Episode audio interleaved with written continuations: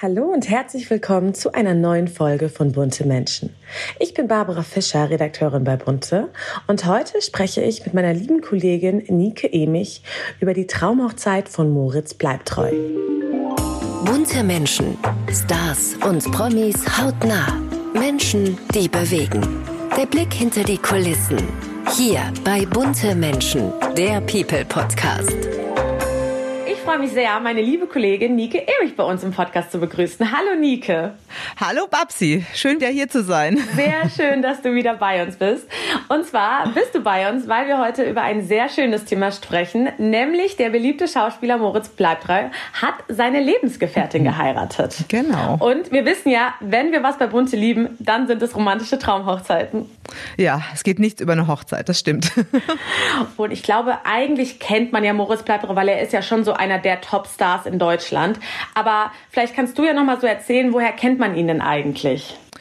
Also ich glaube auch, dass jeder Moritz Bleibtreu kennt, ähm, lustigerweise aber aus völlig verschiedenen Bereichen. Ja, also Moritz hat, glaube ich, 80 Filme gedreht schon oder mehr in seinem Leben, hat alle Preise eingeheimst, die es so gibt. Ähm, und jeder kennt und liebt ihn, aber für was anderes. Ja, es gibt die, die ihn äh, irgendwie von ganz, ganz früher kennen aus Lola Stimmt. Renn zusammen mit Franka Potente, ist ja ein Kultfilm. Ne? Ähm, dann gibt's die, die ihn als Strafverteidiger kennen ähm, aus diesen Schirach-Verfilmungen. Sehr cool, auch ja. Super Rolle. Aber er hat auch Andreas Bader gespielt oder in, in, dem, in diesem Udo Jürgens Musical, äh, ich war noch niemals in New York, gesungen und mitgespielt. Also eigentlich kann der alles drehen, ne? Der ist immer super. Ja, und ich finde, also er hat, also ich weiß es nur so von Frauen von uns, mhm. er ist ja mhm. nicht dieser typische Schönling, aber er ist trotzdem unglaublich attraktiv. Mhm. Ich glaube, er ist so attraktiv, ähm, weil, weil er ähm, auf eine Weise unheimlich authentisch ist. Also man nimmt ja. ihm genau das ab. Ne? Also er ist so, so eine Type, ja, und er ja. steht für was.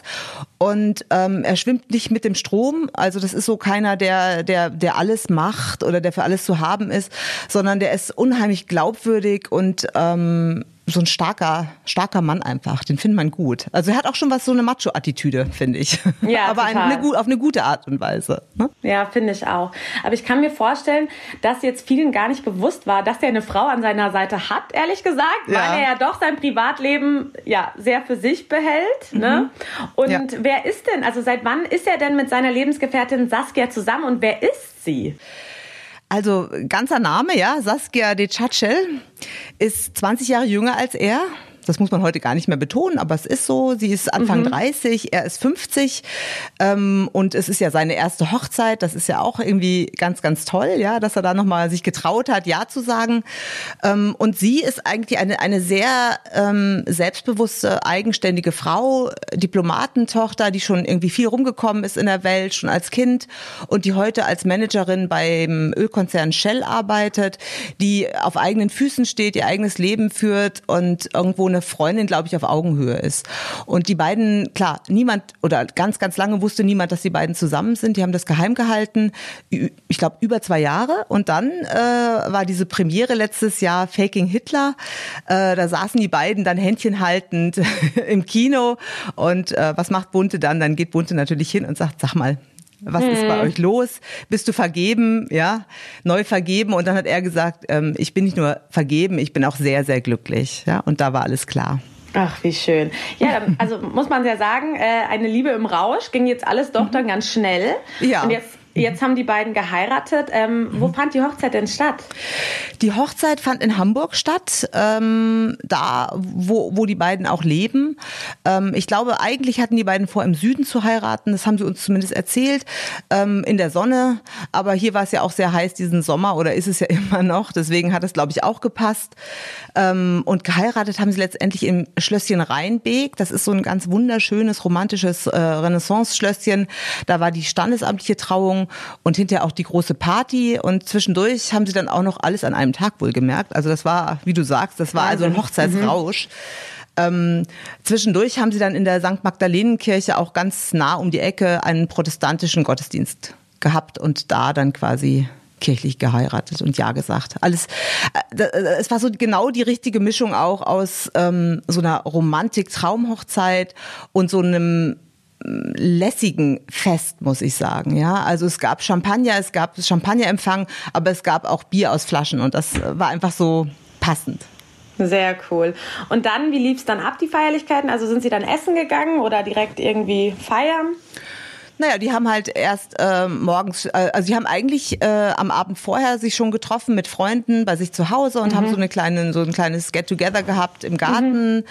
Ähm, und am nächsten Morgen dann die standesamtliche Hochzeit. Dann gab's halt diesen üblichen Sektempfang davor und äh, Rosenblätter und äh, so aufgeblasene Ballons mit Just Married etc. Das ganze Programm.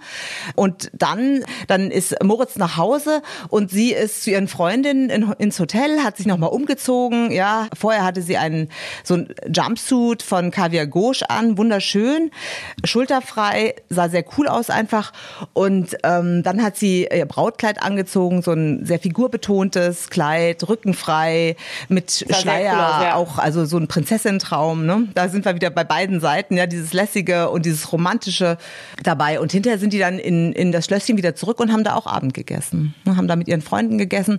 Es war auch nur ein kleiner Kreis da. Das war jetzt keine Lindner Hochzeit, sage ich mal. Das war auch kein Schaulaufen, das war kein Shishi, das war Familie und enger Freundeskreis, der eingeladen war. Ja, aber schön. Also es wirkt auf jeden Fall, dass die beiden da completely entspannt sind und sich für sich beide entschieden haben. Aber waren ein paar, ich meine, Moritz Pleibtrau ist ja wie gesagt ein alter Hase im Filmgeschäft. Gab es denn so den ein oder anderen prominenten Gast? Ja, gab es tatsächlich. Wotan Wilke Möhring war da zum Beispiel. Der ist als allerletzter in die Kirche gehuscht, hatte es sehr eilig. ähm, dann war Uwe Ochsenknecht mit seiner Frau Kiki. Ah, schön. War da. Und äh, sogar Till Schweiger ist zu später Stunde noch auf die Party gekommen. Ne? Und hat alles aufgemischt. Die Party war, ging auch bis 5 Uhr morgens. Also die haben ordentlich gefeiert. Ja, das kann ich mir aber auch richtig vorstellen bei Moritz bleibt treu muss man wirklich sagen. Ja, ne, oder? Ja, total. Ja. Und Moritz Plattau hat ja, wie gesagt, bereits zwei Söhne. Mhm. Er war ja auch lange davor mit einer anderen Lebenspartnerin zusammen. Mhm. Ähm, waren die Söhne eigentlich bei der Hochzeit dabei? Weiß man das? Oh, das weiß man nicht. Äh, gesehen haben Hat wir sie, nicht. nicht? Nee, gesehen haben wir sie nicht. Was ich aber sagen kann, ist, dass äh, Moritz immer wieder betont hat, auch in Interviews und auch in Gesprächen, wie wichtig ihm seine Söhne sind. Ja, also dass er sehr interessiert ist an deren Erziehung. Er selbst ist ja aufgewachsen bei seiner Mutter Monika Bleibtreu, eine wahnsinnig tolle Schauspielerin, die ihn alleine großgezogen hat. Und das war auch eine schwere Zeit. Also er hatte nicht immer leichte Zeiten, er hat viel durchgemacht. Ähm, er ist in der Schule gemobbt worden, er ist äh, umgezogen von einem Viertel ins nächste. Also er hat äh, gar keine so leichte Kindheit gehabt. Und ähm, seine Mutter war ihm eine Riesenstütze und eine Riesenhilfe. Und ähm, er hat immer wieder gesagt, dass das, was sie gemacht hat, dass es, dass ihn das so geprägt hat, dass er das weitergeben möchte. Also ich glaube, dass, dass die auf jeden Fall es schaffen werden, ähm, eine gute Patchwork-Familie zu sein. Und ich kann mir auch vorstellen, äh, dass die Saskia da noch, noch mal nachlegt. Ja, also ich kann das mir schon genau, vorstellen, dass die auch mhm. noch eigene Kinder wollen. Genau, das war jetzt auch meine Frage, ob du glaubst, dass sie ja. noch mal auch beide eine neue Familie gründen werden, weil sie ist ja noch echt ja, jung, das, ne? Also sie ist echt jung. Ich kann mir nicht vorstellen, dass irgendwas dagegen spricht. Auf jeden Fall. Absolut, ja. Doch. Cool. ich wünsche den beiden. Ja, ich auch.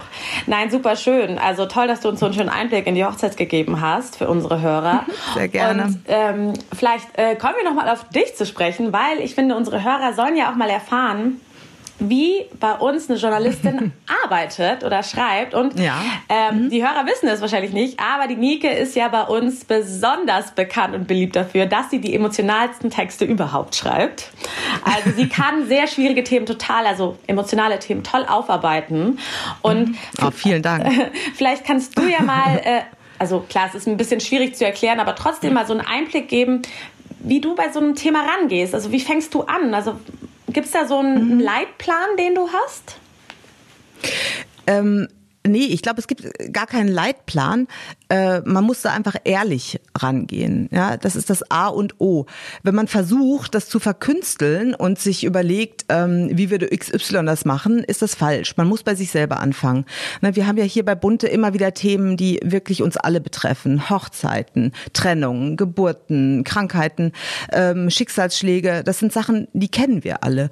Und wenn man ähm, an so ein Thema rangeht, ist immer die erste Frage, wie fühlt fühle ich mich dabei? Was empfinde ich? Ähm, wie sehe ich die Sache? Das ist mein Ausgangspunkt. Und da bin ich unheimlich ehrlich. Mhm. Und ähm, diese Gefühle, das ist eigentlich so die Basis des Textes, sage ich mal. Ne? Weil ich denke immer, wenn ich das so empfinde, dann empfinden das andere auch auch nicht anders. Und dann ähm, muss man den Überbau schaffen. Dann überlegt man, okay, was hat das für eine gesellschaftliche Relevanz? Wie geht's anderen damit? Ähm, und, und dann kommt der journalistische Teil, sage ich mal. Dann fange ich an, ähm, das Ganze irgendwie zu konstruieren oder einen roten Faden in diesen Text zu bringen. Ja, einen großen Gedanken, der den Text trägt, von vorne bis hinten. Und ähm, das ist schon alles. Cool. Ja, nein, aber es ist doch toll. Ich finde, das ist ja auch echt nicht einfach, ja, gerade sich solchen Themen auch zu widmen und sie gut rüberzubringen. Ja. Also, ja, ja. kannst du dich an ein Thema erinnern in deiner Laufbahn als Journalistin, ähm, was dir sehr, sehr nahe gegangen ist? Ach, mir sind öfter Themen nahegegangen, ähm, wenn's, ähm, wenn, wenn junge Menschen zum Beispiel gestorben sind oder junge Schauspielerinnen. Ich will jetzt gar keine Namen nennen, aber ähm, das sind so Sachen, wo ähm, oder oder ja äh, äh, Kinder gestorben sind, solche, solche Themen oder krank geworden sind, das sind so Sachen, die gehen mir sehr, sehr nah und da muss man dann auch wieder den Abstand gewinnen. Das ist dann auch wieder so, so sind so Geschichten. Ähm, und äh, es gibt natürlich, wir alle haben auch wirklich äh, Freunde und Freundinnen unter den Schauspielerinnen und Prominenten und ähm, da ist auch mal die, die Sache, dass was schreibt man dann? Wie, wie, wie nah geht man ran? Mhm. Schafft man es, eine Distanz zu schaffen? Ähm, lässt man auch Sachen weg, die denen wehtun könnten und so? Das ist immer, es ist immer so ein Balanceakt, sage ich mal auch. Ja, total. Das finde ich auch. Das ist nicht immer einfach, muss man einfach sagen, ne? Nee, nee. Ich habe auch Sachen schon nicht geschrieben, gar nicht mhm. geschrieben. Geschichten, die eigentlich schon fix und fertig da waren, ähm, wo ich gesagt habe, nee, das ist zu nah. Das geht mir zu mhm. nah und das geht, glaube ich, geht auch zu weit. Ja, Total. Und umso schöner sind dann solche Ereignisse wie diese Hochzeit, ja, wo du, wo du sagst irgendwie, wow, ja. ne, das, was ist, das, da geht einem das Herz auf. Ja, voll. Ich finde auch gerade in solchen Zeiten, die jetzt in den ganzen letzten Monaten waren, freut man sich einfach, wenn man einfach mal solche schönen ja. und glücklichen Nachrichten hat. Also, wo es nicht immer nur um negative Dinge geht und tolle Fotos ja. und äh, glückliche Menschen, glückliche Momente, die man auch sammeln muss und irgendwie, die man einfach auch gerne äh, vorne auf dem Cover hat und, und gern bei sich zu Hause auf dem Tisch liegen hat. Absolut. Und dann guckt man da drauf ja. und denkt, ah ja. Das finde ich auch. Super, Nike, dann vielen, vielen Dank für deine Zeit heute, für deinen Einblick in die Hochzeit und natürlich einen Einblick in deine journalistische Tätigkeit. Und dann freue ich mich, wenn du bald wieder in unserem Podcast bist. Ja, auf jeden Fall. Bis demnächst. Tschüss. Bis demnächst. Tschüss. Ciao. Dann blicken wir mal wieder nach Hollywood und meine liebe Kollegin Sandra Schmid beschäftigt sich heute mit einem sehr spannenden Thema, nämlich unterschiedliche Gehälter. Spotlight mit Sandra Schmid. In Hollywood, da verdienen sie alle wahnsinnig viel Geld. Ja, das stimmt. Aber Männer verdienen auch dort in Hollywood nochmal wahnsinnig viel mehr Geld als Frauen. Ich meine, unter den zehn Top-Verdienern in der Schauspielbranche beispielsweise waren letztes Jahr nur zwei Frauen. Ja? Also Julia Roberts auf Platz 8 und Sandra Bullock auf Platz 9. Also auch noch ganz hinten angesiedelt äh, bei den Top 10. Zwischen den beiden Frauen und dem Top-Verdiener, also James Bond-Darsteller Daniel Craig war das, liegen mal ganz locker flockig 75 Millionen Dollar. Nenn das Money Penny. Ja? Und wenn dann Frauen wie äh, eine Jennifer Lawrence zum Beispiel, die ja auch ohne Zweifel zu einer der Topverdienerinnen in dem Business zählen, diese krasse Gender Pay Gap ankreiden und das aufzeigen äh, und, und sagen dann, wir verdienen fast 40 Prozent weniger als, als Leo und Brad und so, dann heißt es gleich, ja geh, was will sie sich beschweren mit ihren Millionen auf dem Konto? Nein, hey, verdammt, das ist richtig, dass auch die gut verdienenden Schauspielerinnen sich beschweren, wenn die männlichen Kollegen so unverhältnismäßig viel mehr verdienen. Und wenn Frauen die 40 überschritten haben, ja, dann wird dieser Gagenunterschied ja nochmal viel gewaltiger. Wenn man die Verantwortlichen auf dieses Thema Lohnungleichheit äh, anspricht, dann sagen die, na, das hat ja gar nichts mit dem Geschlecht zu tun. Ja, ja, genau. Aber woran es dann liegt, kann halt auch keiner sagen. Deswegen, mich persönlich würde es total freuen, wenn der nächste James Bond eine Frau wäre. Ja? So nach dem Motto 00 Lohnlücke, die Lizenz zur Gleichbezahlung. Die Frage der Woche. Und die lautet, wann seid ihr wirklich erwachsen geworden? Ich glaube, ich habe das eigentlich gemerkt, wo ich so Dinge wie Steuern machen musste und mich um Versicherungen kümmern musste. Da war mir irgendwann klar, okay, ich bin kein Kind mehr. Uns hat heute Schauspieler Philipp Hochmeier eine Antwort schriftlich gegeben. Er sagt, als ich meinen Führerschein in der Tasche hatte und die erste Gage vom Burgtheater kam, wusste ich, ich bin erwachsen. Wie war es bei euch? Wann habt ihr gemerkt, okay, jetzt seid ihr richtig erwachsen? So, das war's auch schon wieder mit einer neuen Folge von Bunte Menschen. Ich hoffe, es hat euch gefallen und ihr wisst ja, wie das Spiel läuft. Wenn es euch gefallen hat, dann abonniert gerne uns auf Spotify, iTunes und Co. und drückt die Glocke, damit ihr keine Folge mehr verpasst. Natürlich freuen wir uns auch, wenn ihr uns eine Bewertung hinterlasst. Oder ihr könnt uns jederzeit Anregungen oder Wünsche schreiben. Dann einfach an buntemenschen.burda.com, alles zusammengeschrieben, oder per Direct Message auf Instagram. Bis nächste Woche. Ich freue mich. Bunte Menschen, der People Podcast. Immer donnerstags neu. Ein bunter Original Podcast.